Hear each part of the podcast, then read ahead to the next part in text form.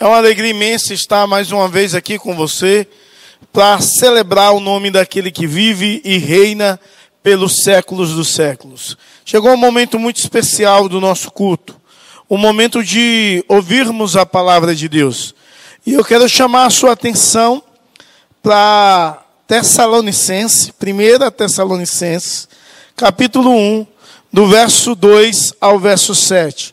Vamos fazer a leitura desse texto Diz assim a palavra de Deus: Sempre damos graças a Deus por todos vocês, fazendo menção de vocês em nossas orações e sem cessar, lembrando-nos diante do nosso Deus e Pai da operosidade da fé que vocês têm, da dedicação do amor de vocês, da firmeza da esperança que tem em nosso Senhor Jesus Cristo Sabemos, irmãos amados, por Deus, que Ele nos escolheu, porque o nosso Evangelho não chegou a vocês somente em palavra, mas também em poder, no Espírito e em plena convicção.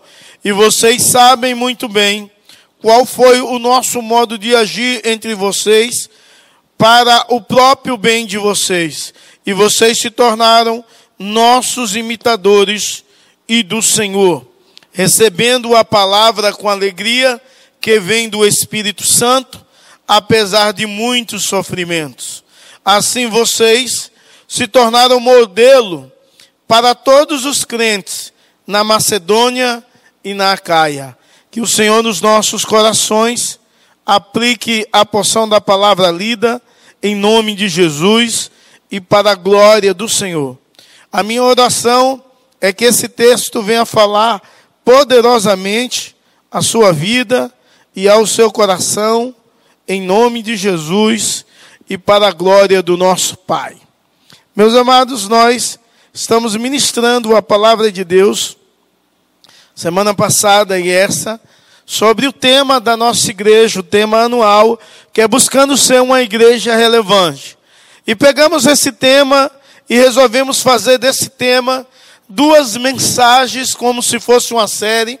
A primeira foi pregada semana passada e nós falamos sobre o que era uma igreja relevante.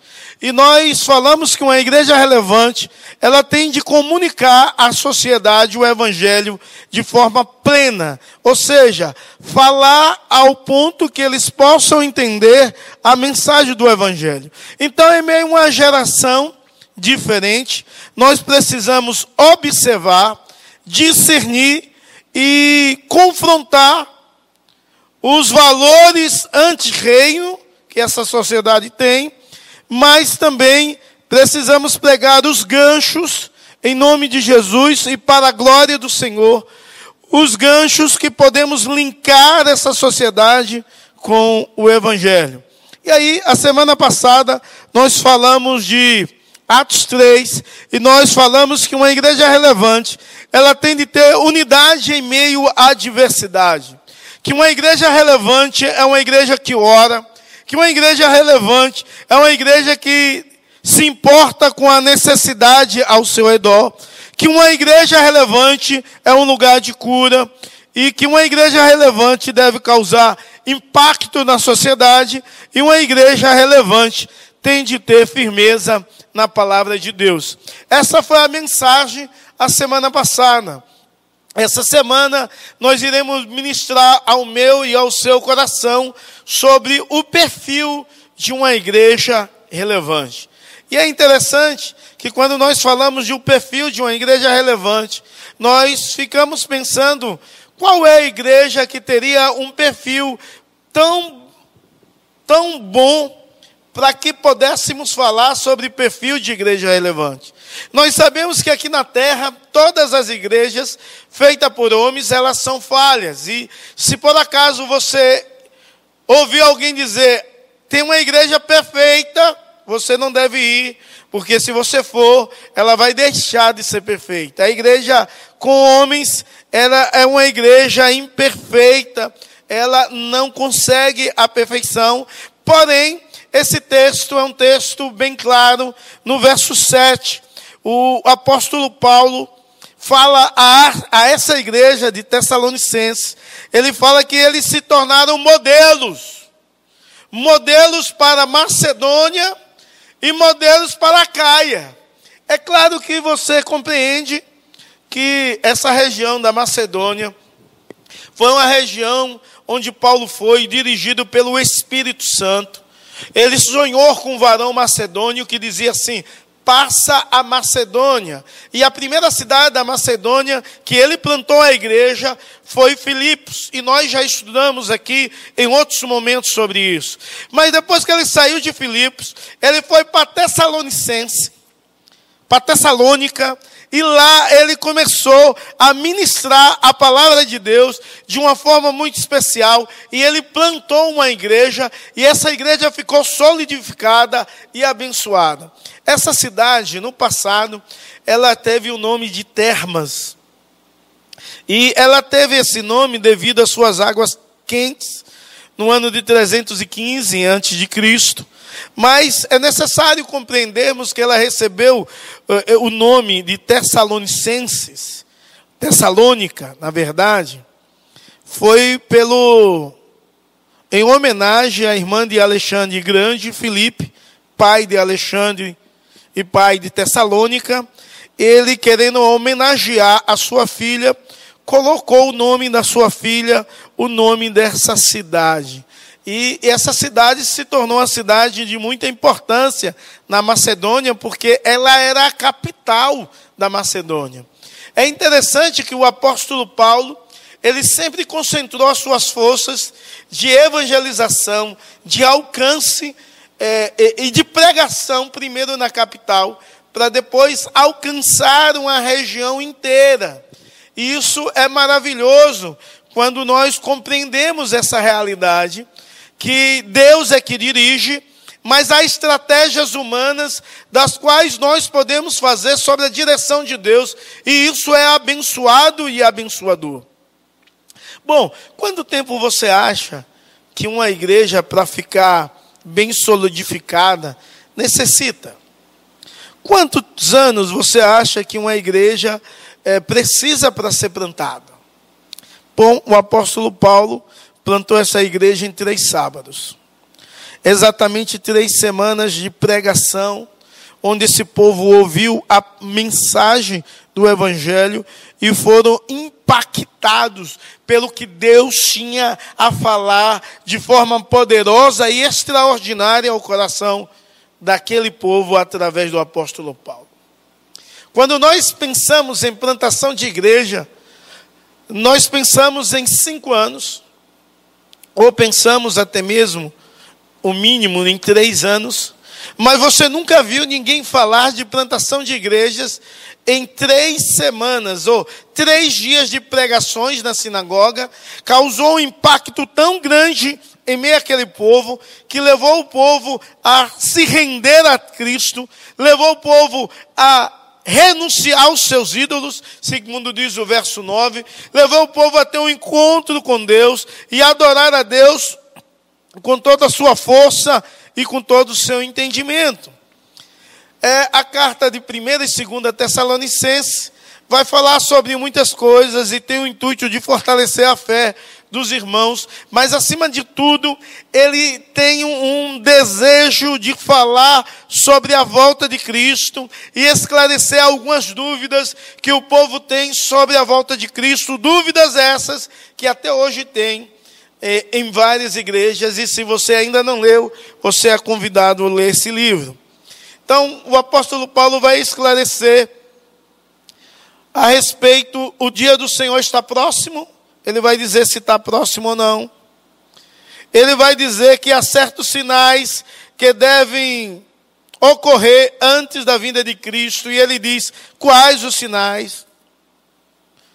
Ele fala também que o povo de Deus terá de passar pelo dia do Senhor, ou seja, a tribulação, antes de Jesus voltar. E tudo isso ele vai esclarecer de forma bem clara nesse livro. E isso se torna magnífico, onde aprendemos a respeito de algo extraordinário da parte de Deus ao meu e ao seu coração em nome de Jesus e para a glória do Senhor. Bom, quando nós adentramos e na primeira carta de Tessalonicenses, nós podemos dar um esboço geral. O primeiro é que a salvação e segurança do crente vai ser tratado de cara nesse livro. Depois ele vai falar sobre evangelismo e serviço. Depois ele vai falar sobre estabilidade na vida cristã, força em meias tristezas, e o apóstolo Paulo vai concluir 1 Tessalonicense falando de santificação na vida. Ou seja, ele vai trabalhar a partir dessa igreja um perfil de uma igreja relevante, que é o que nós iremos ministrar ao meu e ao seu coração, porque essa igreja foi uma igreja relevante aonde ela foi plantada, aonde ela foi inserida, mesmo em meio às lutas, mesmo em meio aos sofrimentos, mesmo em meio às tribulações, essa igreja continuou anunciando de forma clara e excelente a verdade e verdade de Deus. O primeiro ponto de um perfil de uma igreja relevante é uma igreja de um povo santo. E o verso 2 ao 4 vai falar sobre essa igreja do povo santo. E, e, de uma forma bem clara, quando nós entramos no verso 3, o verso 3 vai falar três coisas extraordinárias a respeito dessa igreja. E o verso 4 vai falar duas outras coisas. O verso 3 vai falar que essa igreja tinha operosidade na fé, que essa igreja era uma igreja abnegada no amor, abnegação no amor de Deus e que essa igreja tinha firmeza na esperança. Ou seja, essa igreja era uma igreja que tinha uma fé operosa, ou seja, uma fé que podia ser vista através das obras de Deus na vida desse povo, ou através desse povo, para abençoar aquela cidade. É claro que nós sabemos que a fé sem obra é morta, mas a obra sem fé é vã. Já essa igreja, ela tinha obras e tinha fé. A operosidade da vossa fé é uma relação do trabalho que essa igreja exerce para com a sociedade na qual ela está inserida. É claro que o texto não vai dizer qual era o tipo de obras das quais essa igreja deve, desenvolvia, obras das quais ela fazia, mas é claro que nós entendemos que aquela igreja se tornou conhecida em toda a Caia, uma região, Macedônia, outra região, como modelo pela operosidade da fé. Ou seja, eles serviam, eles trabalhavam, eles tinham boas obras e o povo podia ver Deus a partir das obras das quais eles faziam. E eu fico imaginando, você tem uma fé operosa? Você tem uma fé que ela se converte em atos visíveis, em obras das quais você tem feito em pró do outro. Mas essa igreja, ela também tinha uma outra virtude ressaltada no verso 3, ela tinha abnegação do vosso amor, ou seja, era uma igreja que tinha um amor autoísta. É uma igreja que tem um amor ágape. E o termo no original para abnegação do amor, a ideia do amor original é o amor ágape, o amor de Deus, o amor sacrificial, o amor que visa o interesse do outro e não nosso. Muitas vezes nós nos tornamos egoístas. Essa igreja não. A, a, a, o perfil de uma igreja relevante é um perfil de um povo santo que crê no sobrenatural de Deus, que se converte a sua fé em obras e que tem um amor altruísta que abre mão em detrimento do outro. Mas uma outra verdade que essa igreja tinha, no verso 3, é que essa igreja tinha uma firmeza na esperança. Ou seja, eles estavam firmes e convictos da ação poderosa de Cristo, eles estavam firmes e convictos da volta do Senhor Jesus Cristo, e essa era a esperança que nutria aquela igreja, de entender que o Senhor Jesus Cristo iria voltar. Já no verso 4 ainda vai falar sobre esse povo santo, que esse povo santo, Deus chama e declara o quanto eles é santo, a palavra santo, hum, na etimologia correta, é separado para o uso de Deus. E esse povo era um amado de Deus. E o verso 4, o apóstolo Paulo vai dizer que eles são amados do Senhor. São amados de Deus. Ainda no verso 4, ele vai dizer que esse povo é um povo escolhido de Deus. Escolhido para viver em santidade, escolhido para ser luz e sal da terra, escolhido para ser embaixador de Cristo, escolhido para viver uma fé operosa, para ter um amor altruísta e para ter uma esperança na volta de Cristo. Esse povo era um povo amado de Deus, porque vivia os princípios de Deus dioturnamente. Eles expressavam o quanto amavam a Deus através de suas vidas. O perfil de uma igreja relevante, como eu já tinha falado, em primeiro lugar, é um povo santo, onde tem uma fé operosa, um amor altruísta, uma firmeza na esperança, onde tem a certeza que eles são amados de Deus e escolhidos de Deus, ou seja, é, alguém da qual Deus escolheu. E em segundo lugar, é um povo que testemunha da verdade de Deus. A palavra de Deus no versículo 5 diz que eles receberam o evangelho não só em palavras, mas em poder de Deus. Ou seja, aí está dizendo que eles receberam também em palavra. E aí, o interessante disso é que essa igreja, menos em tão pouco tempo, em tão pouco tempo de anúncio e pregação do Evangelho, eles possivelmente ouviram e aprenderam em três pregações a essência da vida cristã. E muitas pessoas nos nossos dias não têm recebido a palavra de Deus, não têm prestado atenção nas verdades de Deus, verdade das Escrituras, verdades que traz vida, verdade que vai dirigir, nortear a minha vida e a sua vida. Aquela igreja, ela prestou atenção nas verdades de Deus pregada pelo apóstolo Paulo. E depois que o apóstolo Paulo está em Corinto, Timóteo é enviado para lá. Timóteo vai para aquela, para aquela igreja, traz notícia a Paulo daquela igreja.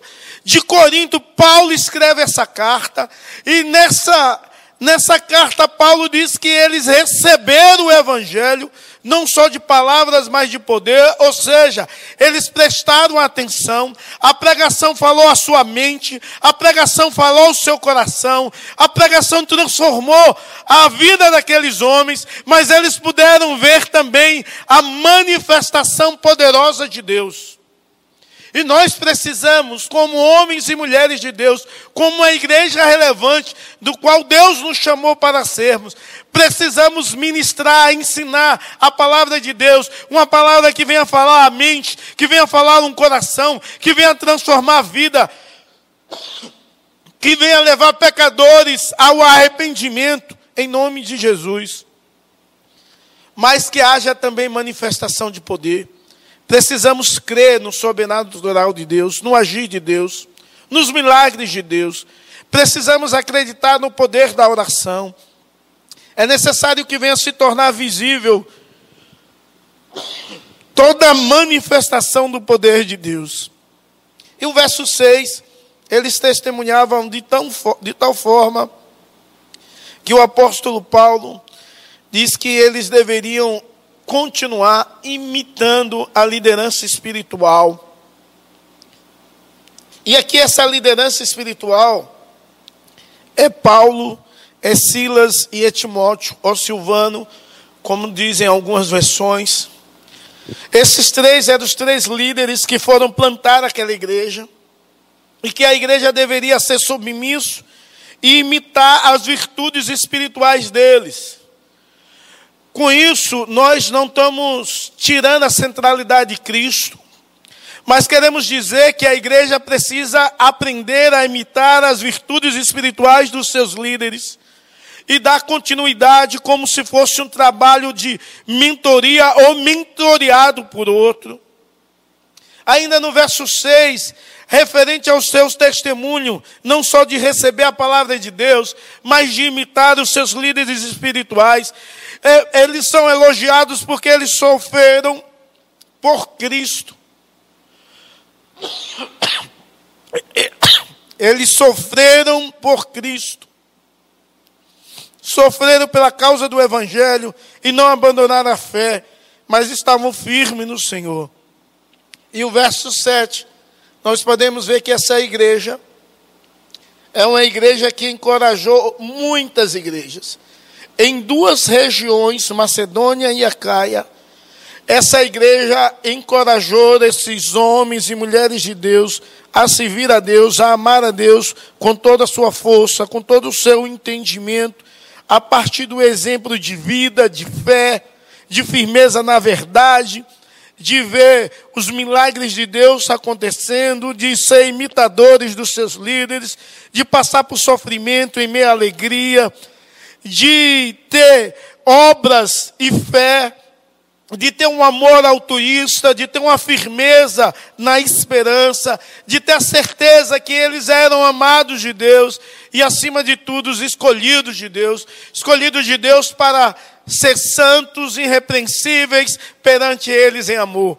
Você precisa ser uma igreja relevante, você precisa ter o perfil da igreja relevante, você precisa ser santo, você precisa ser, dar bom testemunho, você precisa, em nome de Jesus, viver a verdade de Deus e ser luz nesse mundo de trevas, anunciando que Jesus virá e que sua volta será breve e que há salvação na pessoa de Cristo. O mundo precisa ouvir essa mensagem. Mensagem falada e vivida. Mensagem que pode ser vivenciada pelo que você faz, pelo que você crê. Mensagens que pode ser vista pelo seu testemunho de amor, pela sua firmeza na esperança e pela sua certeza de quem você é. E você é amado de Deus e escolhido de Deus. Seja essa igreja relevante que Deus deseja que você seja. Em nome de Jesus e para a glória do Senhor. A igreja de, em Tessalônica não era uma igreja perfeita, mas era uma igreja que tinha umas características abençoadoras. E Deus deseja que você tenha características abençoadoras. E você, como igreja, e nós, como comunidade, possamos impactar outras igrejas a viver a realidade do Evangelho para a glória e louvor do nosso Senhor e Salvador Jesus Cristo. Vamos orar? Deus tem misericórdia de nós, ajuda o teu povo, trabalha na mente, no coração da tua igreja, opera com poder e graça na vida de cada um que está aí nas suas casas. Oh Deus, que a tua poderosa mão, direção, possa trabalhar na mente, no coração, traz arrependimento e fé, que o Senhor possa despertar o teu povo a orar, a te servir, a trabalhar mais em nome de Jesus, a mostrar amor para os nossos vizinhos, para a glória e louvor do teu reino e magnificação tua. Em nome de Jesus, nós te agradecemos pela tua palavra. Sabemos que ela viva e faz o que lhe apraz. Senhor Espírito Santo, age no nosso meio, no nosso coração, não há limites ao seu agir, não há distância à operosidade do Senhor.